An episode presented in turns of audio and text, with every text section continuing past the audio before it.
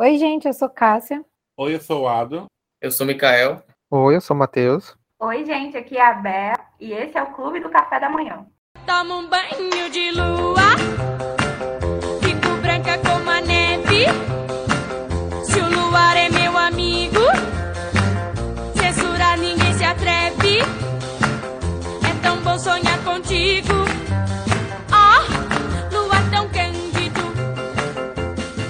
Hoje a gente vai falar sobre a série Cavaleiro da Lua, né? Monk Knight, da Marvel, que estreou no dia 30 de março e tem Oscar Isaac maravilhoso como protagonista Mark Spector e Steve Grant e etc, etc, etc. E a série terminou dia 4 de maio, depois de seis episódios. E eu confesso que eu vou aproveitar o episódio para pedir ajuda dos meus coleguinhas para entender o que, que aconteceu. Porque eu estava até comentando no off com o Adam que, assim, a série terminou e eu fiquei, ok. O que, que aconteceu aqui? Falaram no ponto aqui que é minissérie, mas há boatos de que tenha uma segunda temporada. Eu Então, preciso de uma segunda temporada. Eu não tô nem aí, eles vão ter que fazer. Não vamos chamar de minissérie, não. Porque, como o Cássia bem lembrou, a gente precisa de uma segunda temporada. Não, Eu não dá para deixar em aberto o negócio, gente. Sério. Não dá. Eu queria começar, então, perguntando a vocês, tipo, qual foi a primeira impressão da série? Vou começar com Cássia, que eu sei que ela tem uma, uma posição mais positiva sobre Cavaleiro da Lua. Eu gostei muito da série, cara. Foi. Eu acho que ela conseguiu trazer aquela sensação de, sabe, você ficar animado esperando o próximo episódio e sem saber o que vai acontecer. Um personagem não tão conhecido, né? Estamos sendo, sendo apresentados a um personagem novo, ou a vários personagens novos no mesmo, enfim. É, eu gostei muito, sério, foi muito legal. Toda semana ficava ali, toda quarta-feira, é, batendo ponto segurou muito bem assim essa linha de, de séries que a Marvel vem fazendo desde WandaVision. E falando por mim, eu acho que conseguiu manter o nível, sabe? Tipo, segurar o nível ali que WandaVision começou e aí todas as outras vieram, Loki e eu acho que agora essa foi uma que conseguiu é, prender a gente, assim, sabe? Daquele mesmo jeito que a gente sempre ficava esperando toda semana os episódios. A atuação de Jessica é maravilhosa nesses dois, três personagens. Ele entregou muito. Como uma fã da dublagem brasileira, quero enaltecer Fernando Mendonça também, que segurou muito bem a dublagem da série, fazendo ali a gente conseguia passear entre os personagens, a gente conseguia é, diferenciar. Eu, eu, eu vi que o, o original ele faz sotaques diferentes, né? Porque um é britânico, o outro é americano. Já no, no, no português é um pouco mais difícil, né? Mas ele conseguia, tipo, é, ele conseguia mostrar pra gente essa diferença, sabe? A gente conseguia distinguir muito bem quem, quem era quem através da, da dublagem maravilhosa de Fernando Mendonça. E deixo aqui o meu momento de enaltecer esse dublador maravilhoso. E, no geral, é isso. Eu acho que é uma série que conseguiu trazer com louvor esses personagens novos, é, com uma história muito boa, uma adaptação maravilhosa, tem momentos assim de, de referência aos quadrinhos muito legais. E apesar de ainda não ter nenhuma ligação efetiva com o MCU, eu acho que ela é maravilhosa por si só. Tipo, não, não, não, precisou ter nenhuma ligação com o MCU para ela ser boa, sabe? Para a gente conseguir ficar preso ali, a gente querer acompanhar toda semana. E depois daquele final também querer mais, né? Querer uma segunda temporada, um filme, o que seja. A gente precisa de mais Cavaleiro da Lua, mais, Osa- mais, Os- mais Oscar Isaac. Mas e tu, Mika? Qual foi a tua primeira impressão aí da série? O que é que ficou de Cavaleiro da Lua? É, Eu estava bastante empolgado é, por ser apresentado, né, a introdução de um novo personagem para esse universo e também por apresentar uma nova cultura, né, que é a cultura egípcia no MCU.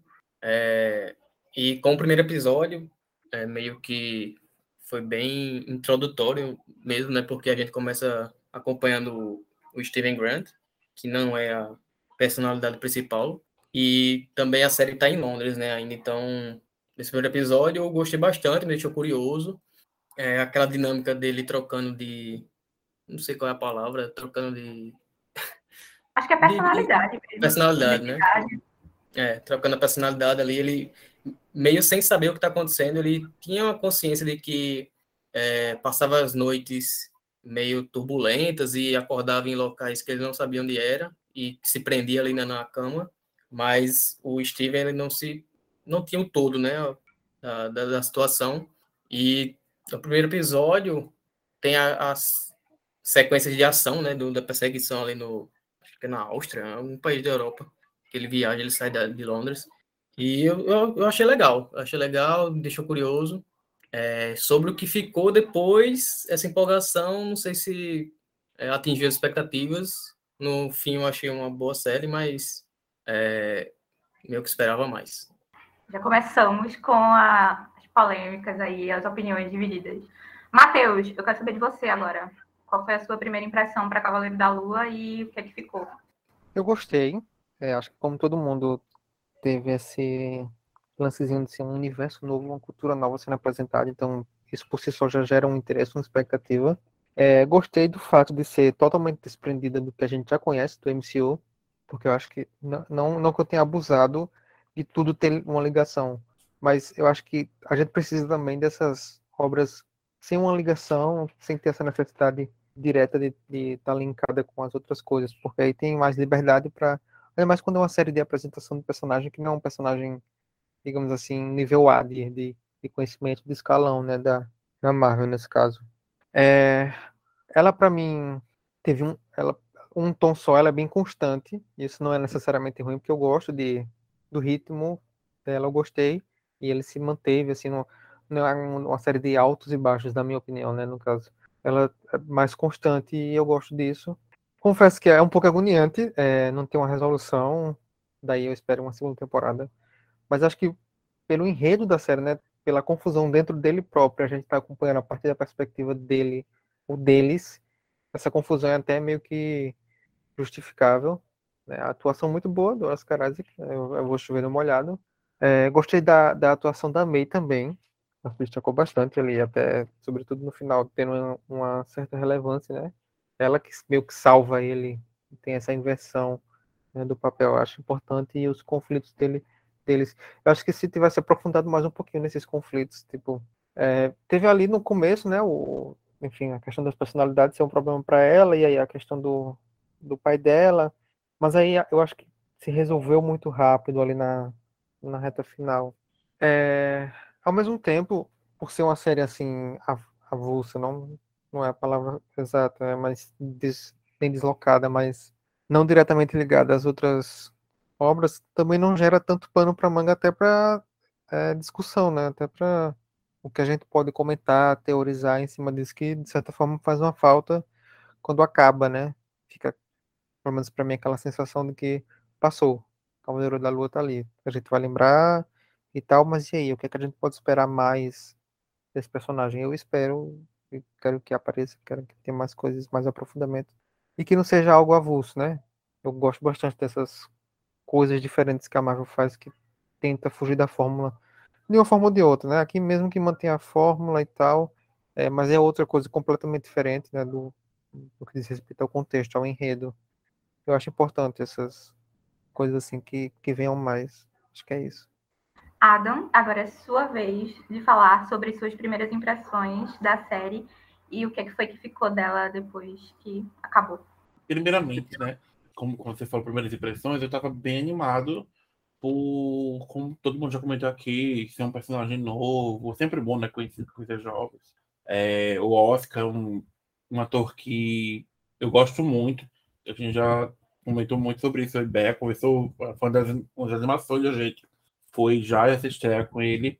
Uh, bem é, eu tava até conversando com ela antes, eu tava, bem, tava até gostando dessa coisa meio que um monstro, ele preso para não soltar a fera né, que tava dentro dele. Dito isso, assim, primeiro episódio, acho que eu, metade do segundo eu tava até gostando muito, sabe? Mas eu acho que ela foi uma série ou minissérie que não é nenhum das duas, na verdade. Por que o que me incomodou é o fato dela ser um filme cortado. E por ser um filme cortado, teve várias falhas ali, tipo, como até comentado aqui que é uma passou, sabe? Tipo, ah, teve Cavaleiro da Lua, e aí não deu uma significância como outras obras que a gente trouxe até agora. Eu acho que muita, muito dessa culpa de não ter essa, esse interesse pós, ter essa, essa euforia pós-série, é da Disney em si, de como eles estão tratando muitas dessas obras atuais, principalmente quando se trata do streaming. Então, minha primeira impressão foi essa, eu gostei. No geral, quando foi se passando, eu fui perdendo interesse totalmente com ela. Tanto muita coisa que eu fazia antes, como acordar cedo para ver, eu super estava deixando de passar para outra, outro, outro dia, final de semana, porque eu não estava tão interessado como eu estaria em outras obras. Essa é a minha primeira impressão, e minha crítica geral é essa. Que no geral foi um, um, um produto fraco. Isso a gente vai falar mais do podcast. É, eu, com o primeiro episódio, eu gostei muito. Eu já estava empolgada para a série antes dela estrear, né? Justamente por conta do Oscar Isaac e tal. E por ser uma cultura diferente, por todo o mistério, vamos dizer assim, da coisa das personalidades e tal. Então eu estava bem empolgada. Primeiro episódio, eu fiquei assim, tipo, meu Deus, o que é que tá acontecendo aqui? Socorro. Aí a série foi passando e eu fiquei, tipo, tá, Ok. E quando terminou, eu, eu gostei do último episódio, gostei da, das últimas sequências, dos dois últimos episódios. Mas no meio, eu fiquei com essa sensação que, que a não falou também, tipo, de que é um filme picotado. Então, tem episódio que eu não lembro nada do que, que aconteceu. Tipo, as informações que vieram dele foram irrelevantes e tá, passou ali. Mas, considerando o primeiro episódio e o último, eu gostei muito, mas no meio ficou assim, tipo, não sei se era uma sensação de encheção de linguiça, não sei se, se foi falta de profundidade, não entendi ainda o que, é que rolou, mas foi como bateu para mim a série. E essa questão do, da, da relação né, da série com, a, com o MCU e tal, não fica clara na, na série, como o Matheus falou, tipo, não dá para a gente criar tantas teorias assim. Mas eu queria saber de vocês, tipo, se vocês têm alguma suposição ou onde vocês gostariam de ver o personagem inserido no que a gente já conhece do universo ou nas possibilidades que a Marvel abriu para a gente aí, né? É, eu não, não sei o que esperar, porque a única coisa que veio foi recente com o trailer de, de Thor, que aparece Zeus, muito provavelmente é Zeus ali, é, que no caso está mostrando deuses gregos, né? Aí agora tem esses deuses egípcios do por causa da série. Então, não sei se em algum momento eles planejam, e claro, Thor é um deus nórdico, né? Mitologia nórdica. Então, não sei se em algum momento a MC, o MCU está tentando fazer um arco que junte esses deuses ou coloque eles em pé de igualdade de alguma maneira, enfim. Mas como já foi dito aqui, né, como está um pouco deslocado, é, colocando mais como um herói meio que urbano ali, esse Cavaleiro da Lua, é a única ligação que eu vi, pelo menos recentemente, foi isso. Também não faço a menor ideia do que esperar. Tipo, é, a gente sabe por quê? A gente sabe que está indo tudo se encaminhando para as guerras secretas, mas tipo, onde ele se encaixa. Eu confesso que eu não conheço tanto o personagem, não sei onde é que ele se encaixaria nisso, e nem futuramente o que é que a Marvel planeja de construção de, de elenco de heróis para onde isso vai. Não, não, não sei, não consigo enxergar isso. Como ele se envolveria, tipo, porque tem essa questão mitológica específica ali do Egito, como isso afetaria outros universos, outros personagens que porventura é, entrassem ali com seu enredo próprio, enfim. Não sei, consigo enxergar. Eu lembro que quando eu e Cássio a gente saiu de Eternos, a gente foi pesquisar sobre a cena pós-crédito, se eu não me engano, que é do Cavaleiro Negro. E eu não, eu não lembro se, se, a gente encontrou alguma coisa que fazia relação com a figura do Cavaleiro da Lua. Não sei se era a espada que em algum momento passou para ele. Se eu não me engano, era. Eu não lembro se foi antes ou depois. Eu acho que foi antes. Ela já tinha. Eu acho que até ser uma notícia, né? Que, que, tem uma cena que seria gravada para Eternos, mas não passou nem do roteiro. Para Cavaleiro da Lua com ligação para Eternos. Mas não saiu do roteiro. Talvez eles façam. É, mas eu também não sei como é que os Eternos entrariam nessa. Vai ter a série de é, Talvez lá na frente faça alguma coisa. Porque ainda vai ter nesse Cavaleiro Negro ali. Só, a gente só viu uma pontinha de nada ali. Ainda vai desenvolver, então. E é o Blade, né? Que é a voz do Blade, é né? Na cena é. mais Tem vampiro com cavaleiro, com, com coisa do Egito. Pode. Pode Não ser, não sei. A Digital desenvolve, tá desenvolvendo aquele negócio lobisomem, né? O lobisomem é um vilão do Cavaleiro da Lua. Pode ser que não sei alguma aparição aí. Eu acho que porque- a gente tá tão acostumado com isso, da Marvel ter feito esses primeiros, esses primeiros anos de MCU, ter sido sempre uma coisa ligada à outra, que a gente fica né, pensando, ah, como é que vai encaixar? Eu não, talvez não encaixe, não sei. É bem provável que sim, mas não sei se eles fariam alguma coisa de forma isolada, ou talvez só uma participação rápida em alguma coisa, mas sem necessariamente a história estar ligada com as demais coisas, não sei. Não, É. Realmente, como acho que a Matheus falou, não sei o que esperar. né? Eu prefiro não esperar nada para ser surpreendida. Uma coisa que deixa a gente nessa incer- incerteza é por causa do próprio fim da série, né? Dessa primeira temporada, não sei muito sério, é que as identidades ali principais, o Steve e o Mark, eles meio que deixam o Conchu de lado, né? Pedem, para ele sair, e o ah, beleza, pode como você quiser. Só que aí no final a gente vê que tem uma terceira identidade. Então gente, nem com o próprio herói a gente sabe como é que ele vai se portar daqui para frente, né? Porque os principais abdicaram desse poder, mas tem um ali, uma terceira identidade que é muito mais violenta, que não se encaixaria como herói, então o próprio enredo da série, né, tira da gente essa certeza do que vem aí para esse personagem. É verdade. E falando de enredo da série, vamos falar sobre o enredo da série, porque eu gostaria bastante de entender o que eu não entendi e espero que vocês me ajudem. Eu quero saber aí o que, é que vocês acharam, entenderam da, de todo aquele rolê do daquele hospital, do, né, tipo, do manicômio, hospital psiquiátrico, do vilão e daquele final, tipo, tanto do final do Steven e do Mark, dizendo pro Arthur Harrow que se nem ele entendia o negócio, não era ele que ia explicar, quanto da cena pós-crédito, né? E aí a gente viu o Jake e tudo mais. Então, alguém se habilite para começar e vamos nos guiando a partir disso. É, não sei o que tem tanto pra falar. Tipo, a... eu gostei do vilão do, do Arthur, do, do Ethan Hawke. A atuação dele é boa. Tipo, não, não se destaca porque o vilão é meio blasé, né? Tem momentos ali que ele se exalta e tal. É, mas ele é meio como um suporte para os personagens do Oscar Isaac, né? Que é mais de um em um só. Ele funciona mais como um pano de fundo e a gente fica imaginando em torno mesmo das personalidades, dessa problemática das personalidades. E até ali dos, dos deuses, como algo que, é- que sobrepõe essa personalidade do Arthur Harry, que ali é um, só um, um mensageiro ali, né? De, um- de algo maior. E do final é aquilo, né?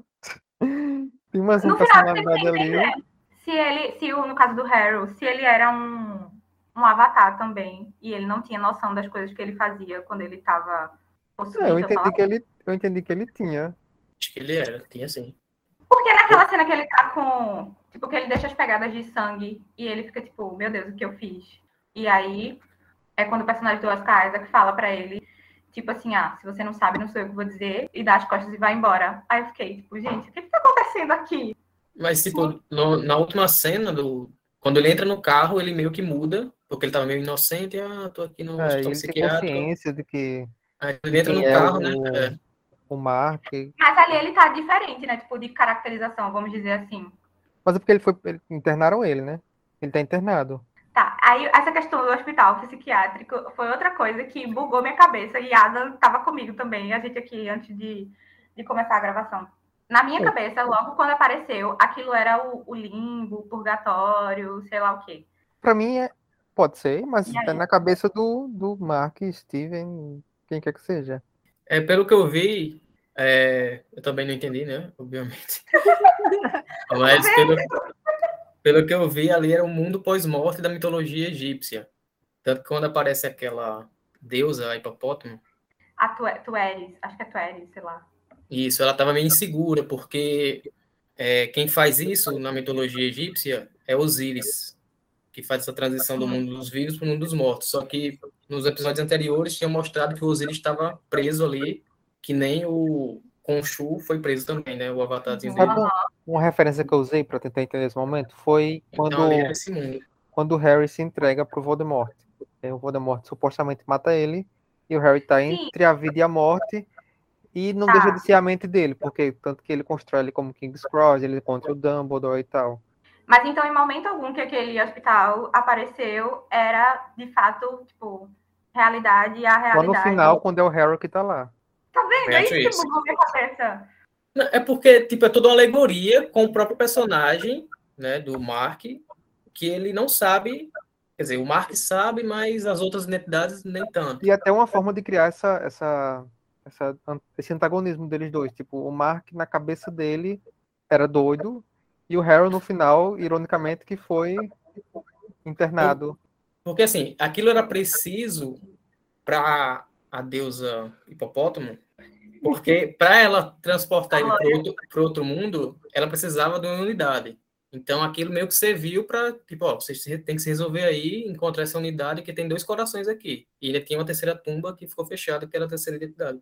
Então, acho que aquilo serviu justamente para isso, para eles se encontrarem e quando ficarem, ficassem em unidade, aí sim passaria para o pós-morte. Então, tava tipo nesse caminho. Não, beleza, tipo, nessa primeira parte que apareceu e tal, que tava lá a, a Glória, a deusa hipopótamo tava lá, eu entendi, ficou bem claro pra mim que era como se fosse uma espécie de, de limbo mesmo, de Uhum. que estava na divisão, tipo, ah, a gente vai pesar aqui, se você for uma boa pessoa, você vai para os campos dos juncos lá e tal, se você não for, vai cair aqui. O que confundiu minha cabeça foi que no final, quando já na, ali na... Tanto nessa cena que eu falei das pegadas de sangue, quanto na cena pós-crédito, me pareceu que era, tipo, um hospital psiquiátrico, sei lá, em Londres, uma coisa real. E aí eu fiquei, ué, gente, era um negócio que ele conhecia e aí na mente dele ele criou aquele espaço e não era, ou aqui continua sendo o, o pós-morte, pós-vida, sei lá o quê. Foi isso que ficou confuso pra mim, mas tipo, que era um purgatório ali no, no miolo da série, eu entendi. Depois, quando apareceu de novo, é que eu fiquei, tá, eu achei que isso já fosse uma questão superada, porque ele tá vivo. Por que, que ele tá aqui de novo? Eu acho que são Foi situações diferentes. É, quem tava preso era o, o, o Arthur, né? Uhum. É tipo, do Arthur é verdade, mas tudo, pelo menos eu acho que é isso. Tudo que mostra o Steven ou o Mark no sanatório era uma alegoria. Eu tava achando que era o pós-morte até ele sair de dentro do hospital entrar no carro. Eu Fiquei, calma, é ou não é. E eu acho que foi de propósito para deixar a gente assim, do jeito que a gente tá agora, matutando. Porque foi igual quando aconteceu com o Mark barra Steve, porque o primeiro aconteceu, tipo, apareceu aquele hipopótamo e a gente, o que danada é isso? Até ele chegar lá, ficou naquele, naquele, naquela constante ali. Ele meio que sendo torturado pela cabeça dele, sem saber o que é real, o que não é. E a gente ficou nessa também, querendo saber. Até que a gente descobriu. Então, talvez eles tenham feito esse final para dizer assim: vocês vão ser torturados um pouquinho igual o Mark e o Steve foram, mas em breve a gente traz as respostas. É, por enquanto fica aberta a interpretação. Vocês que lutem, entendeu? E É. eu volto aqui algum tempo depois com alguma coisa explicando ou não. E sobre a Escaravelho Escarlate, a Mia May, né? Mia, a May Kalawi. Deusa! E foi mudado, né? Porque o personagem nas HQs é, uma- é um homem. E colocaram para ela. Isso é maravilhoso. Ela é maravilhosa. Se bem que tinha explorado um pouquinho mais ela. Aham. tem essa liberdade por conta dos avatares, né? Então, tipo, a representação do deus ou da deusa é a mesma, mas, tipo, só o avatar que aí eu acho que pode ser livre, né? É bom por isso também essa mitologia. Aham. Uma das coisas que me decepcionou foi os outros avatares. É, A gente tá falando dos avatares agora, né? Porque, principalmente aquela reunião, aquela primeira reunião que tem, Aquele eles são tapeados, tipo, muito fácil pelo Arthur. Ali eu achei muito Eu queria que eles broxante. tivessem sido explorados, um pouco mais explorados, mas tipo, foi muito rápido, muito vago a participação deles. Tipo, a gente entendeu como funcionava o Avatar e tal, só que foram muito aleatórios ali. Tipo, é, a representação de, cada deus, e tipo, eles eram avatares, eram, eram pessoas, eram deuses importantes, e como falou, foi tipo tão fácil. É. Foram Foram tapeados tanto na lábia, mas e também no último episódio eles perderam também pro Harry sozinho. Derrotado muito fácil, pô. Não sei quantos deuses e- egípcios ali, tipo, É. tá. É porque eles são Acabou. mais da burocracia, entendeu? Por isso tinha até um de terno, né? Eles, por É. isso que eles apanharam, do RH. Até não entendi muito bem esse, porque É, no, epi- no episódio que, o, que eles são tapeados na lábia, é, esse de terno leva o Arthur para um, tipo, os fundos ali daquele local e mostra o Avatar. Pra mim, ele tava tipo, em conjunto com, com o Arthur. Aí no final ele simplesmente, enfim, não entendi muito bem. Matheus, sobre os avatares. Não tenho muito o que declarar, não. Não tenho muito a declarar, não. Então, o que faltou aqui em tudo foi uma direção boa, gente. Não teve um direcionamento bom. Então, assim, por isso que tá tudo perdido. Ficou sem entender. Como o Mikael falou, ué, tava assim, depois não tá mais. E é isso, falta de um roteiro bom. Pronto, depois eu volto aqui pra falar mais negativamente sobre a série. Cássia, réplica. Ah, essa parte técnica eu não manjo muito, né? Vocês sabem que não é a minha praia. Teve uma coisa ou outra, assim, que, que me incomodou, mas nada que fosse... que superasse a minha empolgação com a série. Então, tipo, a série me prendeu, me empolgou, eu gostei. É o que ficou marcado, tipo, foi o mais relevante pra mim, sabe? Então, E todos concordamos que o melhor episódio é o quinto, que é o mais dramático, e é quando o Oscar entrega tudo de sua atuação ali. aí você falou uma, uma coisa de verdade, hein? O quinto episódio foi o que fez um. É, será que. Um, será que eu mostrei um final realmente? Um, é, então, né? É isso aí. foi o da, o da mãe, que ele descobre Memórias, é, que Foi. as explica memórias. Nossa, do Steven. Steven. foi dor atrás de dor ali. a Muito gente bem feito. descobrindo, a gente, né, a gente Sim. acompanhando ele, relembrando tudo, porque nem ele sabia, tipo, ele não, o, o outro lado, né, não sabia, e a gente foi desvendando isso junto com ele, e, cara, foi muito pesado, mas muito bom de ver. Os caras entregando tudo na atuação, e aquela mudança, meu Deus do céu, nunca vou esquecer, que quando ele A fala que foi ali, né? quando ele Ah. fala que ali, é, tipo, perdeu o controle, que é quando ele vai no, no, tá lá no funeral, tem outro nome, né, mas tá lá no funeral, e ele não consegue entrar, e aí ele chora, e do nada ele muda e liga pra mãe, ai, mãe, você quer perder? Eu fiquei, meu Deus do céu, que dor! Ele era só uma criança. É interessante que dias atrás tinha terminado de assistir um documentário chamado 24 Personalidades de Billy alguma coisa. E ele tinha várias personalidades, né? 24, como diz o título. Aí, quando ele era abusado, outra personalidade tomava, de acordo com os psicólogos, né? Psiquiatras, outra, outra personalidade tomava a conta do corpo. Aí ele queria se matar, aí outra personalidade tomava conta para proteger. Uhum. Aí ver isso ali, eu falei, gente, Foi uma aula de entender como isso acontece. Cássia me apresentou uma vez um TikTok de uma menina que tem transtorno dissociativo de identidade. E eu ficava assim, gente, eu não consigo entender o que está acontecendo aqui, porque ela tem, tipo, vários vídeos e cada um é gravado com uma identidade, por exemplo. E aí fala, Ela tipo, tem, ah, tipo, não, mais de porque- 100, tá ligado? Ela tem muitas. Pois é, e aí fala, tipo, não, porque tem toda uma história, uma sabe falar francês, formada em medicina, não sei o que. Eu ficava, gente, isso pra mim é inconcebível, não consigo entender. E aí, principalmente com esse episódio na série, tipo, você vê como é que a outra identidade toma conta num momento de grande estresse ou trauma e Trauma. tal. E como realmente ela tem toda uma outra vida completamente desvinculada Uhum. da principal. Eu fiquei assim, meu Deus do céu, que é isso? E essa menina, ela, ela desenha, ela fazia desenhos para mostrar mais ou menos como era cada identidade, como parecia, e tinha identidades é, femininas, masculinas, e por aí vai, porque cada uma, como a mencionou, nascia a partir de uma necessidade. Quando eu vi a primeira vez, eu fiquei, cara, que, como assim? Eu nunca tinha ouvido falar nisso. E aí, quando, quando chegou essa, essa na série, quando mostra ele pequenininho, ele mudando ali, e vindo essa outra personalidade, essa outra identidade, eu lembrei imediatamente dela. Fiquei, então é assim que acontece. Só que no caso dela, ela não falou qual foi o trauma, até porque é uma coisa pessoal.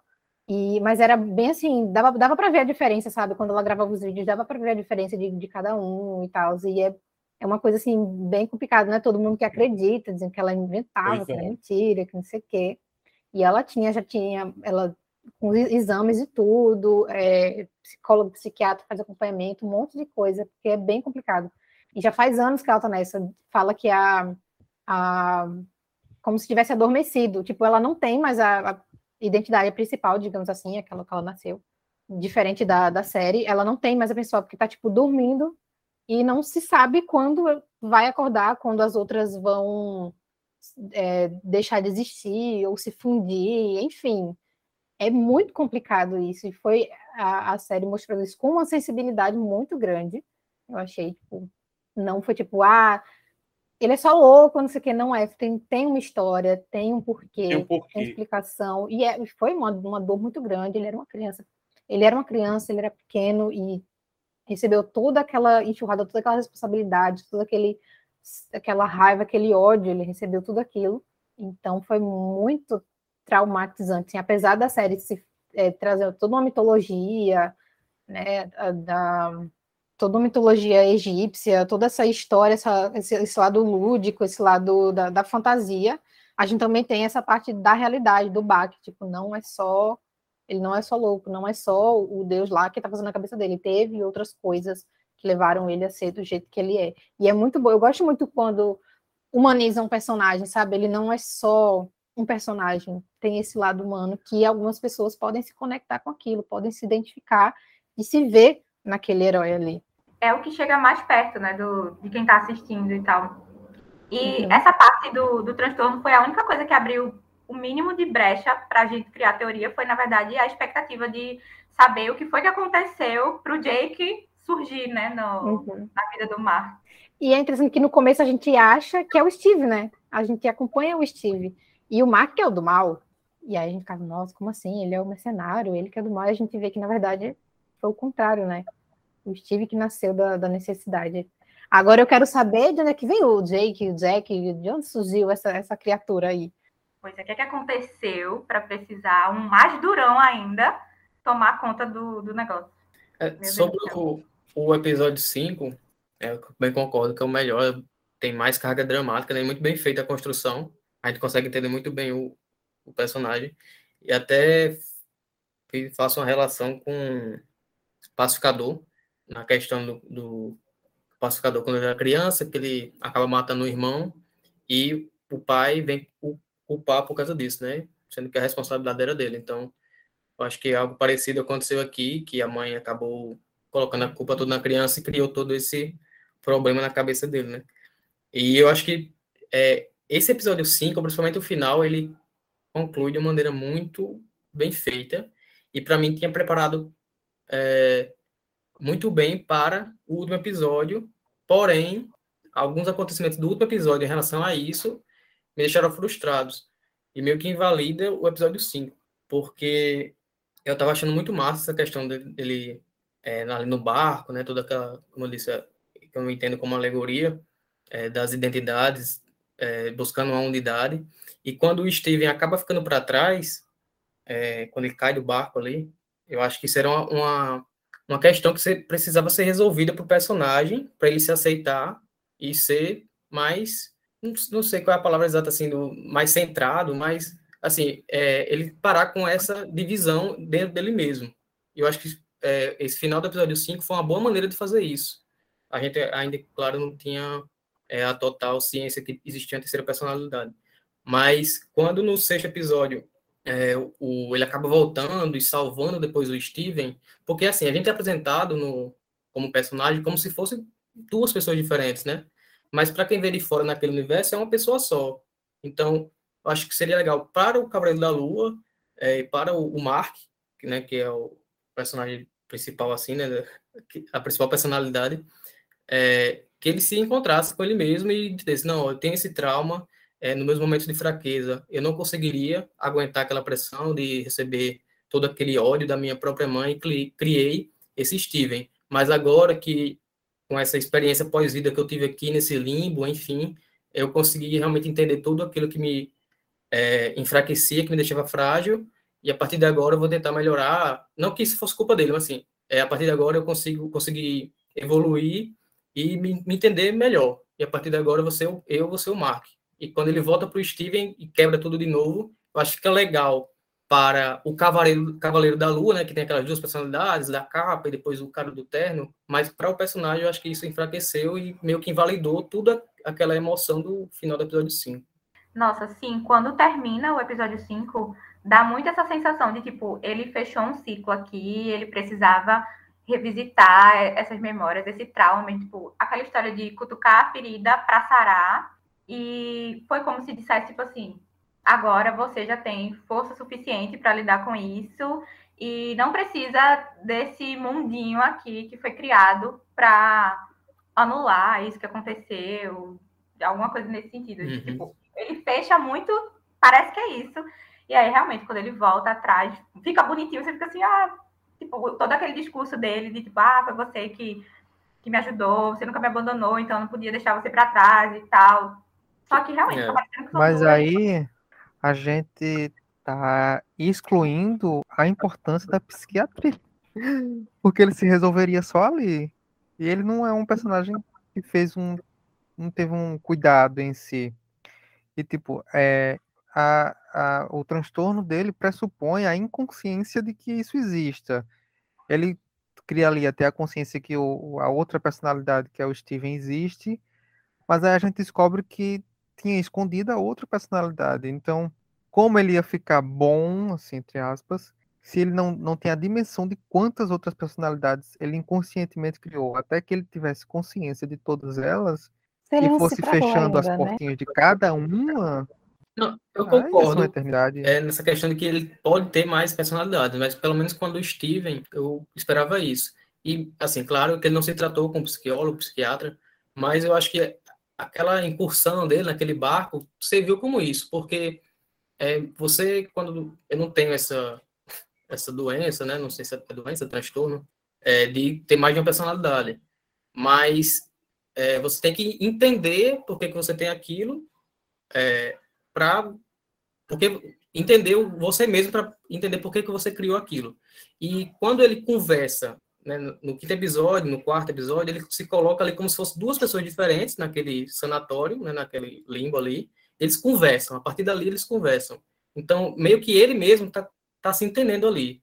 Não é com psiquiatra, psiquiatra é, físico, né, no- na nossa terra, mas é como se fosse aquele papel do psiquiatra, porque ele está conversando, ele está entendendo ali. E quando ele acaba ficando para trás, ele escolhe, né, o Steven ficar para trás, não, eu vou te salvar, pode seguir. Então eles meio que estão se entendendo ali na cabeça dele, e eu esperava, a partir disso, que ele se resolvesse nessa questão, pelo menos com o Steven, né, sem saber ainda das outras personalidades.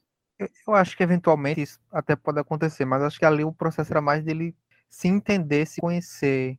E ainda tem E um aí- apego, né? A aquele era- amigo, que é ele mesmo, mas tipo, que ajudou ele nesses momentos difíceis. É, então, e, e é meio humano a recaída, o, ele não É. se resolver logo assim de cara e enfim, deixa tudo pra trás, assim, de uma hora pra outra. é, ainda Hum. mais agora que ele descobriu que tem mais uma. Ele Não não- sabe, né? ele É, não sabe, descobriu ainda não. É, Tipo, ele tinha uns apagões que ali teve momentos que ele ficou. Foi a você? gente Não, foi que ele tem mais você. um. Aí ele ficou É. naquela, se não fui eu nem você, o que foi que aconteceu aqui? Então, Temos uma terceira pessoa entre nós. é, ele só não sabe ainda quem é, como é. Inclusive, eu esperava que mostrasse, pelo menos no último episódio, aquela cena que ele tá perdendo pro Arthur e apaga, de novo ela apaga e os cabos estão todos derrotados. Aí eu ah, queria ver, pelo menos no último episódio. Ele em ação, Tá É, não mostrou. demais, deixa sangue nos olhos, velho. Eu fiquei com o final, que ele ficou, tipo, a- a- o rosto do Oscar mudou completamente, cara. Ele envelheceu, tipo, 20 anos ali, só com aquela cara de mal. Eu Acho massa a alternância de sotaque dele. É bem sutil, a gente, ainda mais quando fica trocando direto, mas Não, e até no. É, não é nem só o sotaque nesse, nessa cena pós-crédito, né? Ele fala, não sei se é italiano ali ou se é espanhol. Quando ele vai pegar o, o Arthur dentro do, do local lá, ele, ele fala outra língua. Então, bicho, na, própria, na mente dele, Tucado deve conhecer todas as línguas possíveis para criar essas personalidades dele aí. Cada personalidade pode conhecer um idioma que o próprio Mark É. não conheça. É É, bizarro, é é, É um é possível, mas é, é muito complexo. É um negócio que, não, vendo de fora, vocês não tem como entender. É, só quem vive sabe, porque a pessoa nunca foi para aquele lugar e sabe o idioma, conhece. Como assim? Você nunca fez uma aula, um, um FISC na vida e sabe? Teve mais alguma coisa que vocês destacariam como ponto negativo ou positivo da série? É, eu tenho um positivo que é o Conchu. Eu gostei do Conchu, é, principalmente quando assiste a temporada por completo, que aí você meio que entende o todo dele, porque ainda assim tem um mistério. Eu até anotei aqui uma, uma frase que quando ele faz o pacto com o, Mark, ele fala ah, você pro- promete, não sei o que, não sei o que. Aí uma das frases é proteger os viajantes da noite, que até hoje eu não sei, não consegui decifrar o que seriam esses viajantes da noite. E, tipo, ele meio que vai. Ele, ele é o Deus ali, você meio que vê na perspectiva, perspectiva dele sendo a correta em relação ao a Amit, mas você vê que ele brinca com o, o Mark, né? Ele não é uma boa boa pessoa, por assim dizer, porque ele até aceita no final, né? Quando o Mark e o Steven falam, não, a gente não quer mais você não, você disse que quer deixar a gente livre. Ele, ah, beleza, tá bom, realmente eu prometi. Aí, na cena pós-crédito, a gente vê, se depara com ele ali, com aquela terceira personalidade que aparentemente era que, que ele sempre estava em contato. Então, tem essa, esse aspecto de ser um personagem meio cinza, né? Você não sabe o que é que ele quer, se ele é bom, se ele é ruim. Então, eu gostei do Khonshu. É, eu também gostei. Eu acho que essa coisa do Viajante da Noite é porque ele é o deus da lua, então ele meio que seria o responsável por todo mundo que está sob ela. É, o que eu não gostei tanto foi da caracterização dos outros deuses. Quer dizer, é, que tipo, são meio. Tá, é o, o deus em si é animalesco, mas tipo, eu achei meio preguiçoso só colocar o animal ali, humanificado em tese. E a dele é tão massa, a caveira flutuando, enfim. Tem até uma piada, né? Com ele, porque aparentemente ele também tinha um, tinha um bicho. Ele é um bicho, né? Um pássaro, sei lá. É, ele é meio que o, o, o esqueleto daquilo, né? É, o cara É. fala, ah, você- o tempo aí não foi tão, tão bom com você não, né? Ele tá só esqueleto, né? Os outros estão ainda tão na carcaça do animal. Inclusive, essa parte da caracterização, a da é Amit, né? Uhum. A Cuca. Eu adorei. A caracterização dela, aquele cabelo enorme que ela usava pra bater, dando que nem um chicote. A mamacita. é, vocês têm mais alguma coisa pra ressaltar da, da série? Sim, É. se, se vocês acham que ele matou lá o, o Arthur no final. Porque mostrou o tiro, né? Mas não. Eu acho que matou. Agora, se o Arthur vai morrer mesmo. Mata a deusa também? Não, acho que ela. Já tá presa, né? Ela, ele tá sem ela. Não, ela, não- ela não foi aprisionada? No amuleto? Foi, foi. Ele tá sozinho ali. Ah, tá. Entendi. Ele foi avatar de dois, né? Que ele foi avatar do Conchu também, né? É, e ele nem era pra ser avatar dela, né? Ele, ela meio que aceitou ali porque. Era o que tinha. É, Só tem tu, vai tu mesmo. já que você me libertou, tá indo sem incursão. Que ele mesmo não passou pelo, pela balança, por exemplo. É, não teve o teste, né? Que Hipócrita. na verdade ela até menciona, né, que a balança dele tá desequilibrada pelo que ele vai fazer no futuro pra ela. Logo quando ela é liber- Exato. Uhum. libertada. Português agora deu um bug. É, Então ele, ele não aplicou o que ele pregava, né? No Mas foi ela. Ele até tem uma lábia lá dizendo que ele é É, é. assassino da balança, independente de qual for. E aí ela disse que não vai. Mas ele deveria ter, tipo, ah, depois que já resolveram aqui com ela, bota ele pra passar pela balança agora. É, é, você me trouxe até aqui, mas vamos lá, né? Vamos testar, vamos. É, Afinal, eu sou a deusa da balança, né? Então, vamos balançar aí. Você. Vocês aceitariam passar pela balança? Eu acho que Não. não. Assinar sentença de morte, porque ela não leva em consideração, tipo, não é só sua intenção, é o que você fez. Então, um negócio besta podia lhe condenar. seu- É o julgamento dela, né? A partir do julgamento dela. É. E a gente não sabe os parâmetros dessa ação, se dessa ação negativa. Será que que é é porque né? é, tipo eu passei sinal vermelho, aí eu, eu sou ruim? Então, tipo, eu claro que não aceitaria. Pelo menos me explicasse. Ah, eu passei sinal vermelho porque eu tava levando a pessoa pro hospital e ela podia morrer. Ela tá aí, quer você infringiu uma E regra. as consequências dela só sair matando todo mundo. Também, é. Tá destruindo ali o, o Ela é equilíbrio, meio né? que o Thanos, só que de um em um. Como Que é, é, Bé? Beatriz? Cadê que ela não passa na própria balança dela? Lógico que não, né? No dos outros. E ela é boba. Não, uma última coisa. Henrique Ah, Cristi. Fala, Mica. Não, o, o último destaque que eu tenho são é, tanto negativo quanto positivo, que é a questão da- das lutas, né, da coreografia. É, quando ele luta no Egito, ali no telhado com os cabos, eu não gostei. Achei bem fraquinho, mas para mim compensou quando ele, quando os dois avatares estão brigando ali, o, o Arthur e o, e o Mark. Para mim ficou bem feito. E, tipo, pelo menos pro episódio, essa questão da luta empolgou. Pra terminar num bom tom, assim. E E ele também a- a própria. Como é o nome dela, meu Deus? a, a May, né, lutando também, a A Layla. Leila, Sim. meia É, atriz. É, a Layla lutando também, gostei. Eu, é muito legal ver quando ele toma consciência, ele vai, ele fica alternando entre Mark e Steve, é muito legal. E eu amei a cena que ele dá, tá dando um esculacho no cara, para, dá uma ajeitadinha assim no terno e continua. A... Cada um tem um estilo de luta diferente, é muito legal ver isso. É muito doido ao mesmo tempo. Mas é bem interessante. Foi uma das coisas que eu mais gostei também no final. Cássia, eu queria perguntar que eu acho que eu vi tu comentando em algum dos episódios sobre o CGI da série. Que tu é quem geralmente presta atenção nessas coisas. Os fiscais de CGI. Os fiscais de CGI, olha, vou te contar. Mano, essa galera tá com. Tá, virou moda agora. Eles pegam um segundo e. Ah, que CGI bosta! Edição de centavos. Mano, pegaram uma, uma cena que tá o Conchu no deserto. Ele tá em cima de alguma coisa. Não sei se é um carro, o que, que, ele- o que, que era aquilo. É no carro. E aí, tipo, tem um segundo que esse pessoal fica procurando, pô, pra falar. Porque eu nunca percebi isso. E até quando eu vi o frames e quando postaram o print, eu fiquei, "Qual- onde é que tá o problema? Eu ainda não vi o problema do CGI, pô. Tem uma coisa ou outra que você fica assim, ah, deu uma escorregada aqui. Mas, tipo, o quão isso é relevante? Você sabe que é CGI, sabe? Tem coisa que, nossa, como assim não usaram toras de madeira caindo de verdade no meio da estrada? Ai, que preguiçosos, fundo verde. Super-heróis né? não existem, né? Não sei se a pessoa sabe disso. É bom lembrar, é bom lembrar de vez em quando, né? A galera fica cobrando uma perfeição que não dá pra alcançar. Não tem como. Como é que o cara vai, tipo, a capa dele em formato de lua, ele voando assim, tipo, é difícil ter um efeito daquele, a- essa ilusão.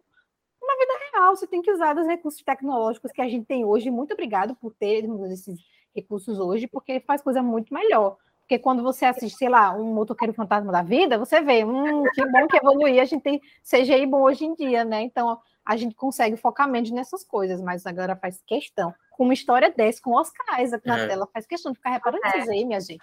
Pelo amor de Deus. pessoa não- realmente não se envolve na trama nem nada. Tá sempre procurando um defeito ali e tá deixando a história passar. Pois é. Não, mas quando eu vi essa, eu disse, nossa, eu tenho certeza que Cássia vai dar, vai comentar alguma coisa. né? No Tipo, primeiro episódio, né? O pessoal tava falando merda, meu Deus. Né, cara? Eu Eu entendi fico, também. tipo, como fazer histórias de super-herói sem abusar desse recurso? Porque, tipo, são coisas que não existem na vida real. Precisa. Uma pessoa voando, uma pessoa atirando uma teia, um monstro que você precisa construir ele digitalmente. Porque se você fosse fazer no estilo Família Dinossauro, não ia ficar legal, né? E olha que eles investiram em, em viagem, porque acho que tem- gravaram em quatro países diferentes. Tipo, podia ser tudo CGI. Gra- continuar gravando ali num estúdio só e tal, mas não. Lençóis maranhenses. Exatamente. Inclusive, a cena, do- uma das melhores cenas pra mim é com CGI, que é quando ele tá voltando no tempo, o céu ali. Aquela linda, aquela Ah, cena. Nossa, cara, eu- É muito doido aquilo ali, bicho, muito lindo, as cores, tudo maravilhoso. E eu guardei, eu vou guardar para sempre o GIF que eu achei, né? na época Eu até postei no, no Twitter do Clubinho, que eu não superei aquele GIF.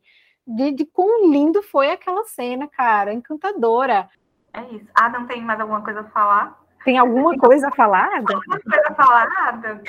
Não, Tá Nossa, só a Glória Pires aqui. nossa, sou capaz de opinar. Amigo, mas e o Oscar Isaac, hein? É, tá bom, né? Quem, quem quiser assistir uma coisa boa do Oscar Isaac, Cenas do Casamento, a HBO Max, vai lá. Muito bom. Uma atuação boa, de respeito, uma direção perfeita. Oscar e Jessica Chastain incríveis nos papéis da vida deles. Quiser assistir qualquer coisa, Cavaleiro da Lua, Disney Play. Meu Deus, qualquer coisa. Ah, tem uma coisa muito boa, acho que é no primeiro episódio, que ele tá sem camisa, gente. As costas dele. Ah, que ele tá sentado no chão, né? É, minha filha, que cena. Mereceu o Emmy só por causa dessa cena. A trama, Oscar Isaac.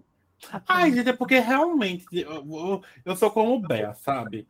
Bea, quando ela assistiu nosso próximo podcast, ela, Ah, ela ficou refletindo sobre o tema para saber se gostava mais, sabe? Já eu, com ele, eu fui gostando menos. Agora, ouvindo você falar, é que eu- é que eu tô pensando em coisa que eu não gostei. Meu Sabe? Deus. Ai, eu tô, meu Deus. Que pena que não foi uma boa, É, que eu pena ver- que não foi uma boa experiência para você. Eu sinto muito. até agora, de todas as séries dessa, ou minissérie, seja o que for, essa foi a que eu não reveria. Ah, que dor. É.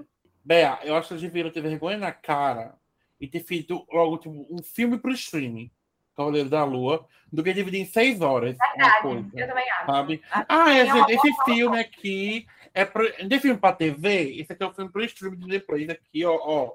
Isso é, é muito DC Marvel. Não esperem muito. Aí eles fazem isso, sabe? Tipo, enfim. É isso. Mas foi bom ter Oscar Isaac em doses homeopáticas. É, é bom. É bom. E agora a gente vai dar nossa nota para a série, minissérie, filme que deveria ser feito para o streaming, para Cavaleiro da Lua. Vamos começar com Kátia. Eu vou dar. Acho que nove. Nove. Porque teve uma coisa ou outra assim que eu acho que poderia ser melhor, então. Nove. Mica. Então, depois de tudo que eu falei, também teve. Eu gostei da, da vibe da série, tipo, me fez lembrar do filme A Múmia, que eu gosto bastante do- dos filmes, até dos ruins da Múmia. Mas, é, então, esses episódios, né, tanto do sanatório quanto também esse que ele acha a tumba lá do Alexandre Grande, eu achei legal. E, assim, tem, como o Adam também falou, né, eu acho que o fraco dele é o roteiro mesmo. Algumas decisões aí você não dá para entender, outras são fáceis demais. Mas ainda assim é satisfatório para mim, eu acabei gostando. E a minha nota é 8. Ah, sete e meio. Sem nenhum argumento. Mais? Ok, então. Adam. Certo. Tá, minha vez agora. Pensava que havia um 3 de Adam aí. Não, Também achei É sete como- alto. não, é porque como eu, tipo, eu conversei um pouco com o Bea antes, eu acho que muita coisa foi pra falei com o Bea antes. Eu tive meu maior problema foi. Não foi. Dá, dá Não foi seis, um ponto por episódio. É, sabe? Ca- Cada um ponto foi porque tem o Oscar Isaac lá, entendeu? E o último ponto é pela Laila.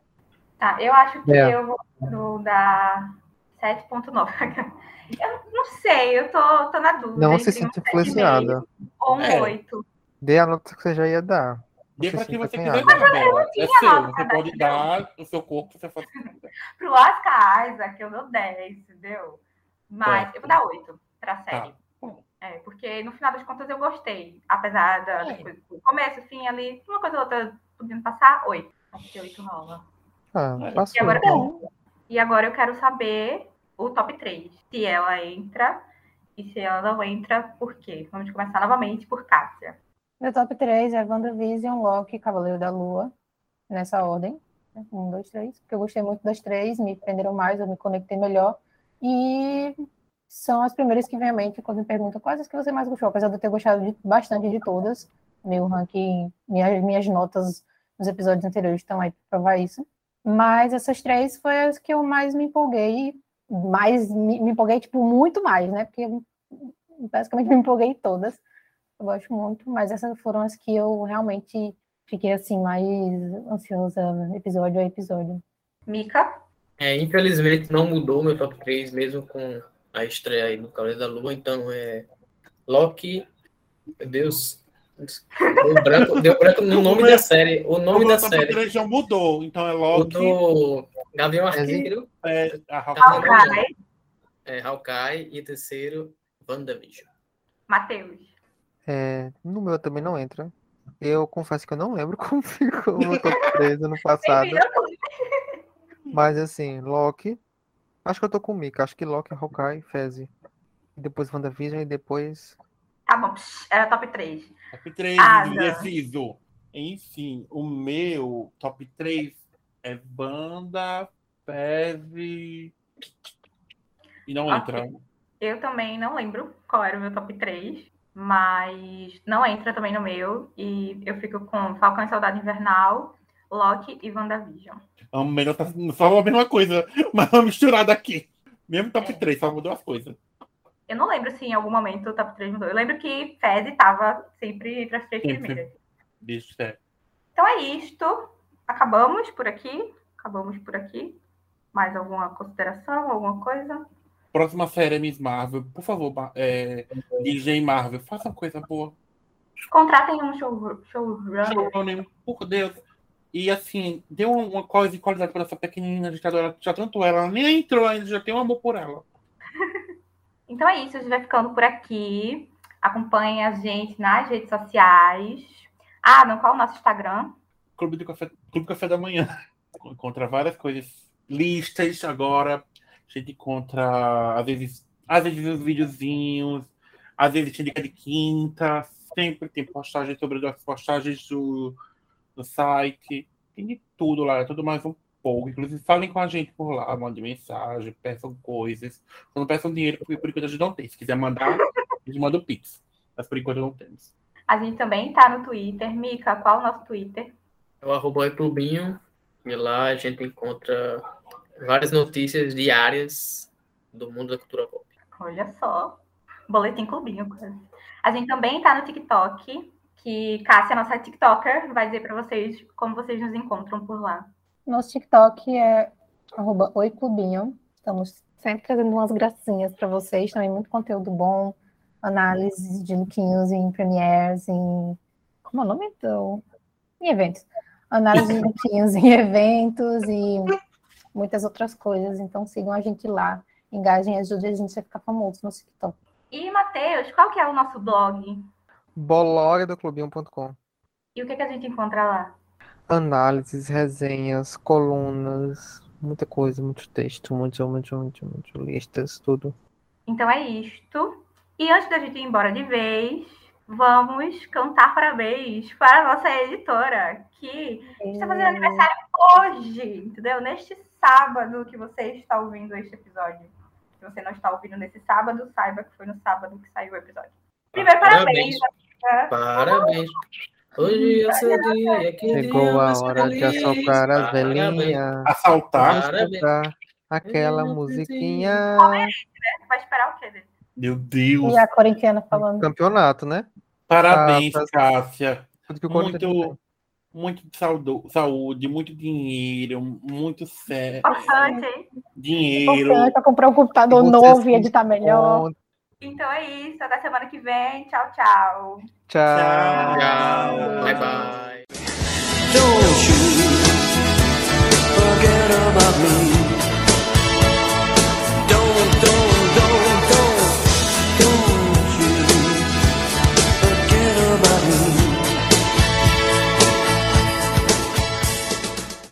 A gente vai ter da lata lua cheia. Tudo pode acontecer. Qual vai ser a música de Cavaleiro da Lua? Eu tava Essa procurando alguma lua. música com lua. Essa é a música Ah. da, da Mulher de Areia. Música, música Lua de cristal A lua me que traiu.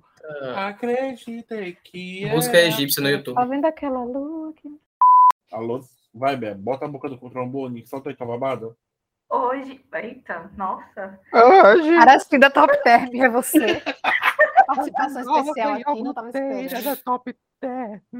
Ômega 3. extraído de peixes das águas frias da Noruega. Tá Cala, bom. mas cala a boca. É isso mesmo, Cristina. Cala a boca, Matheus. Adam, muta ele. E depois daquele final também querer mais, né? Querer uma segunda temporada, um filme, o que seja. A gente precisa de mais Cavaleiro da Lua, mais Os- Oscar. Mais. Oh, meu Deus! Mais Oscar Isaac. Nossa, esse Oscar Isaac pareceu a Gaga de Ilhéus. Eu fico querendo- falar orcas. Não sei porquê. Oscar, Oscar Isaac, sei lá. Embola minha, minha língua. Você é fã de- do Cavaleiro da Lua? Não, ela é fã do Falcão e de do. Soldado Invernal. Vai Ora, entender a luada. Mas Matheus, a Não, mas verdade sério, porque é que ela- assim, quando eu paro pra pensar. Pera- Peraí, Cássio, rapidinho, só pra você ter atacado um pouquinho. Mas Matheus, ela não é fã do Cavaleiro da Lua, ela é fã da, da Laila, é diferente. É, então. Lembra não que quando saiu a foto, ela, o bração dela tava elogiando lá, o jeito que aquela mulher, Deu. entendeu? Não, Thor, Thor 3 vai ser. Thor 4 vai ser o filme preferido dela. A Tem aí, Jennifer. quem vai apresentar, vai saber. Vai ser Cássia falando, então, vamos, assim, vamos falar sobre a Tora agora. Tora de braço. A Tora de braço da Jenny Foster. pra ser torada por ela. Meu Deus!